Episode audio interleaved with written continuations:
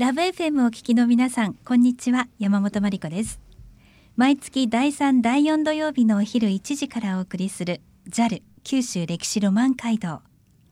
九州各地の歴史と現在そして未来へつながるお話をゲストの方をお迎えして伺っています。今週は明日4月19日開館となる北九州市の前輪ミュージアムについてお話を伺います。前輪ミュージアムの館長佐藤渉さんと副館長の新井啓太さんにお越しいただいています。佐藤さん新井さんよろしくお願いいたします。よろしくお願いします。ではいよいよ明日開館の前輪ミュージアムについて概要を教えていただけますか？はい。えー、前輪ミュージアムは、えー、明日ですね、えー、北九州のリバーウォークに、えー、でオープンする、えーと、地図に特化した、えー、ミュージアムというふうになっております。なかなか地図に特化したミュージアムって全国でも珍しいですよね、はい、そうですね。あのあまり民間ではあの聞いたことがないミュージアムになるかと思います。はい。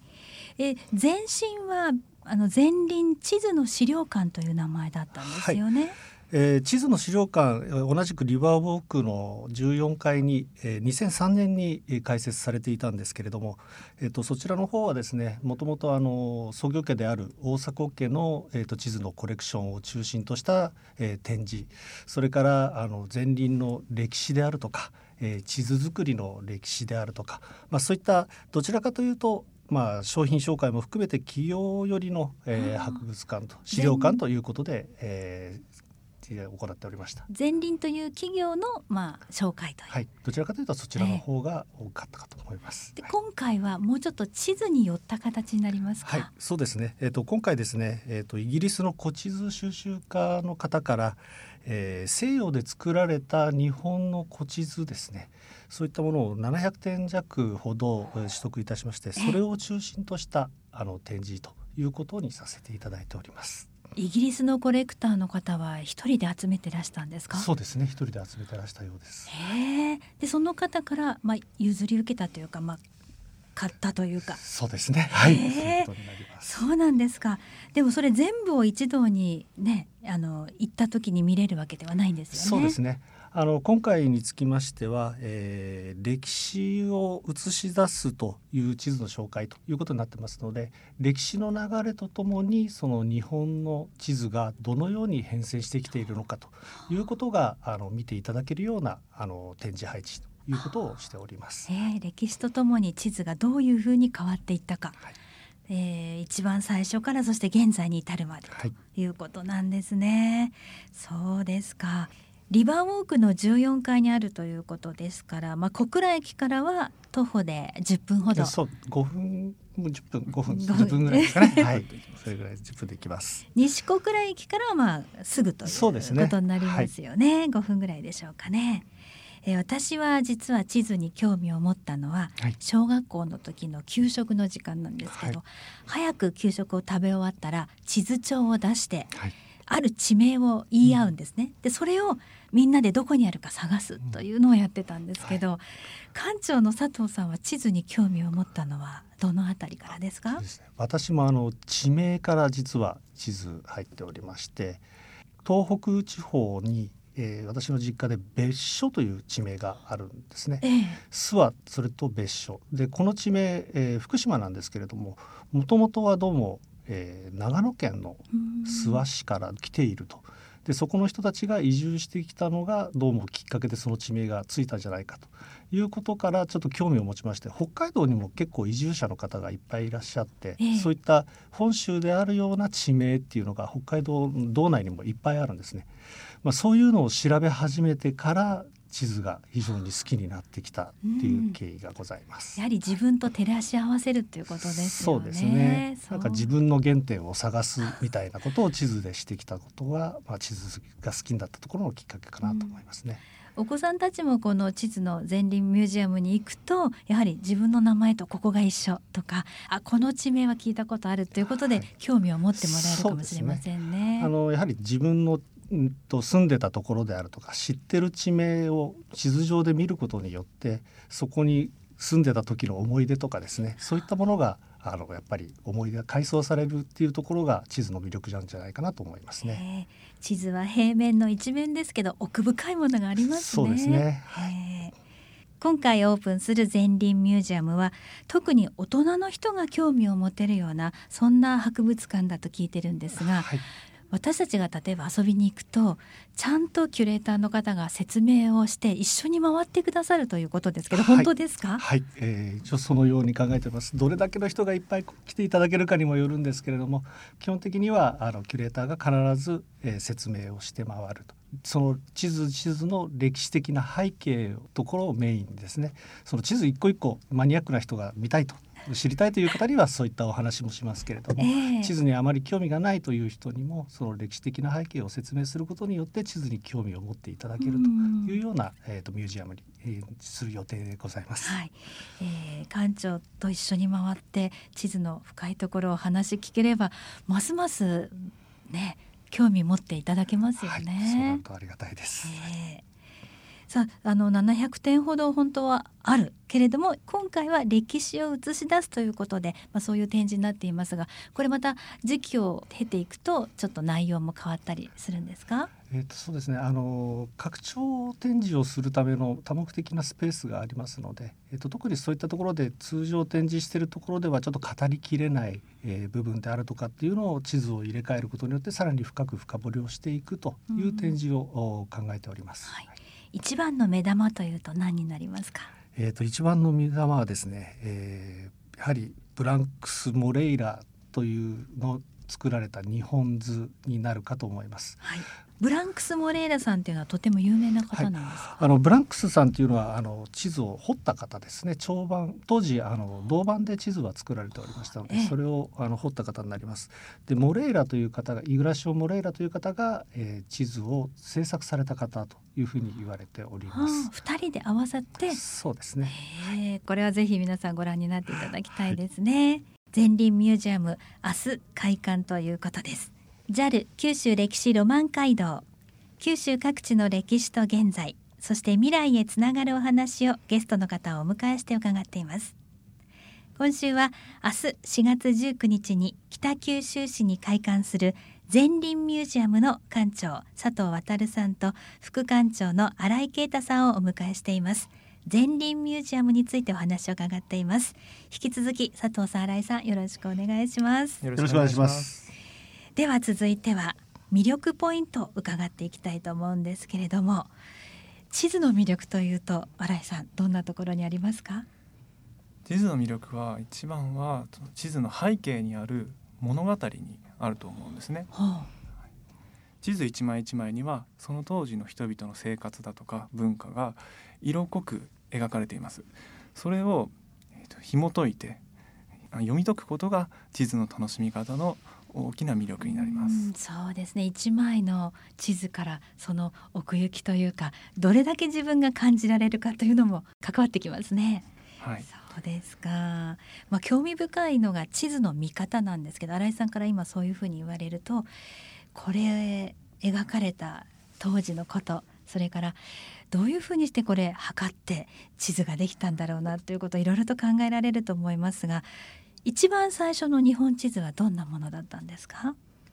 一番最初に日本単独で描かれた地図っていうのは1528年のボルドーネの地図。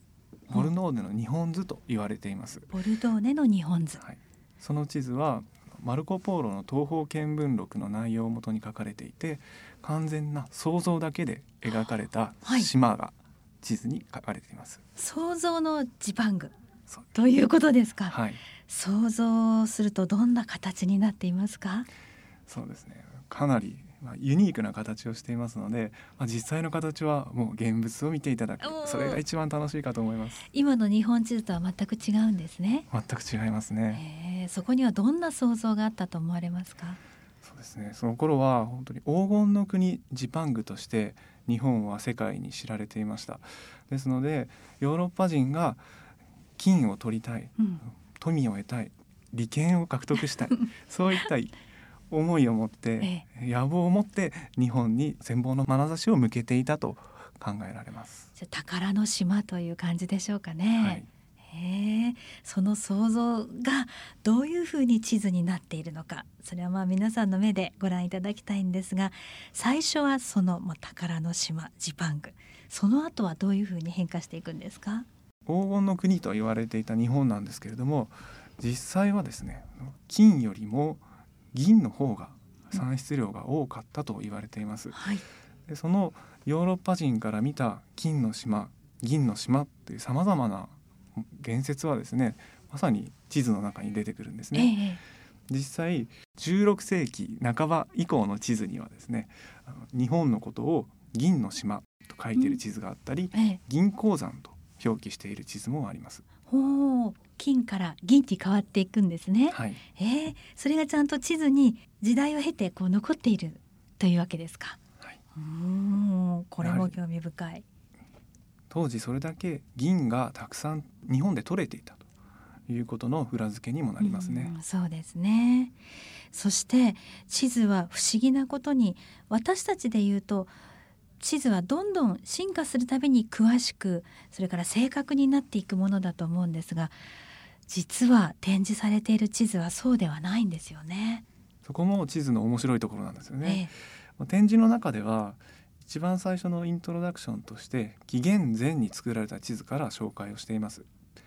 でその頃で言うと地球平面説と球体説が交互に入れ替わるような、はい、そういった世界観の移り変わりが地図を見ながら知る地図を通して知ることができます。それ以降で言うとですね16世紀頃フランシスコ・ザビエルの来日によって日本にキリスト教が入ってきます、はい、キリスト教の宣教師たちが報告した地理的情報をもとに描かれた地図がどんどん日本の形を正確にしていくんですね。ええ、で正確な日本図というのが16世紀頃に一つ出来上がります。一方その後日本は江戸幕府による鎖国体制を迎えると今度地図は退化をしていくと。なぜ退化するんでしょうか？日本の宣教師たちが当時ヨーロッパに送っていた情報が途絶えてしまったことで日本の地理的情報が海外に持ち出されなくなって、うん、で地図が退化するといった現象になります。これはまあ日本を海外の攻めから守るためということもあるんですね。あまり秘密を表に出さないという。違うんですか？ちょっと違う。んですね。どういうわけがあるんでしょうか？宣教師たちがも持ち出していた情報はヨーロッパ人の目線による客観的な地理的情報が豊富だったんですね。で一方日本国内で流通していた情報というのは簡易的な地図が中心でしたので、はあ、宣教師たちがいなくなった以降は持ち出せる情報が民間にあった。簡単な地図しか持ち出せなかったということに由来します。なるほど。持ち出せるのがもう簡単なものだったということでそっちが流通するようになるとだんだんちょっとこう正しいというよりもラフな地図に変わっていったということなんでしょうか。はいそうなんです民間にあった地図というのは正確性よりも使いやすさとか美しさを重視した地図が多かったんですね。なので決まった紙の形の中に効率よく日本を描いたり、あとは美しさをとって彩色豊かな地図が作られていたり、そういったものが海外に流出していた時代があります。まあ、地図の正確さというよりもイラスト的な美しさ、はい、あそういうのがあ重視されたんですね。そうですね。うん。そこから進化したり退化したりいろいろ繰り返しながら現在に至ってるんですか、はい、今地図はどうなっていこうとしてるんですか？今は地図の正確さとしてはほぼ完璧に近い地図が出来上がってるんじゃないでしょうか、うん、衛星写真もありますし道路から街の様子を撮影することもできます、うん、でこれからの地図はですねその正確さはもちろんのこと今度は、えー、位置情報として機械が読む地図という時代に変わってくると思います。うん。機械が読む地図。はいそうなんです。と言いますと。例えば自動運転ですとかドローンの自律飛行ですね。そのために機械が読むための位置情報として地図が活用されてきていますでもやはり地図をベースにしてあるから、うん、地図っていうのはなくならないですよねそうであってほしいというのが私たちの願いですね。それはやはり機械が作っているとしても、ね、その昔は地図みんなこう写して写して印刷もないし手で人の手で作り上げてきたものそしてそれを今人間が活用していて今度はそれを機械に移行するということもやはり人間がなくてはならないものですよね。やっぱり作り手の姿を見るとですね機械が使う地図でも必ず人間が手作りで作っている地図というのが原点にあると思います。うそうですね、えー、地図のいろんなことがわかる前輪ミュージアム明日開館ですのでぜひ皆さんも期待していただきたいと思います。JAL 九州歴史ロマン街道。九州各地の歴史と現在そして未来へつながるお話をゲストの方をお迎えして伺っています。今週は明日4月19日に北九州市に開館する前輪ミュージアムの館長佐藤渉さんと副館長の新井啓太さんをお迎えして前輪ミュージアムについてお話を伺いました。それでは今日のまとめとしてヒストリーポイントと魅力ポイントをもう一度伺いたいと思います。え佐藤館長ヒストリーポイントというと？はい。えこれまでに、え、資料館として展示していた大阪家のコレクションに加えましてですね、え、西洋で作られた日本の古地図、えーと、そういったものを中心として、え、歴史を振り返りながら、え地図を見ていくという地図の専門の、えミュージアムということになっておりますので地図に興味がある方ない方も含めて、え皆様楽しんでいただけるような博物館になっていると思います。では魅力ポイントを新井さんお願いします。地図の背景にある物語ですね。そこを楽しんでいただきたいと思います。私たちの説明を聞きながらそして一枚一枚の地図を見ながらその地図の背景にある人々の思いや時代背景に思いを馳せていただければと思います。佐藤さん新井さんいろんなお話ありがとうございます。でもまだまだ聞き足りないので来週もぜひ聞かせてください。今日は新井さんあの地図の進化大化の大化のところまで来ましたがまたこれから進化していくところをいろんな人物を交えて来週教えていただけますか？はい、よろしくお願いします。よろしくお願いします。えー、そして、えー、館長の佐藤さん、はい、今日言い残すことはないですか？はい、地図に好きな人も、えー、地図にあまり興味がないんだけどっていう人でも、えー、皆さん楽しんでいただけるような、えー、ミュージアム目指しておりますので、ぜひ、えー、一度ご来館ください。はい、前輪ミュージアム入場料はチケットホルダー付きで1000円ということですがこのチケットホルダーもまたあのとても魅力的なものなんですよね。はい、今回は缶を象徴する一枚としてブランクス・モレイラの日本図をデザインにあしらったチケットホルダーを作りました。入館者全員に差し上げるチケットホルダーとなっていますのでぜひ来館の記念にお持ち帰りください。これは折りたたみもできるようになっていてとっても貴重なものだそうですよ。午前10時から午後5時までで月曜が休館日となります。そして眺めが素晴らしいカフェも併設されています。今日は館長の佐藤さん副館長の新井さんにお話を伺いました。ありがとうございました。ありがとうございました。前輪ミュージアム。以前の前輪地図の資料館からまたパワーアップして、えー、もっともっと地図に特化した日本でも珍しいミュージアムとなっております。小倉駅からは徒歩およそ10分。西小倉駅からは5分。すぐとなっております。リバーウォーク北九州の最上階で分かりやすいところです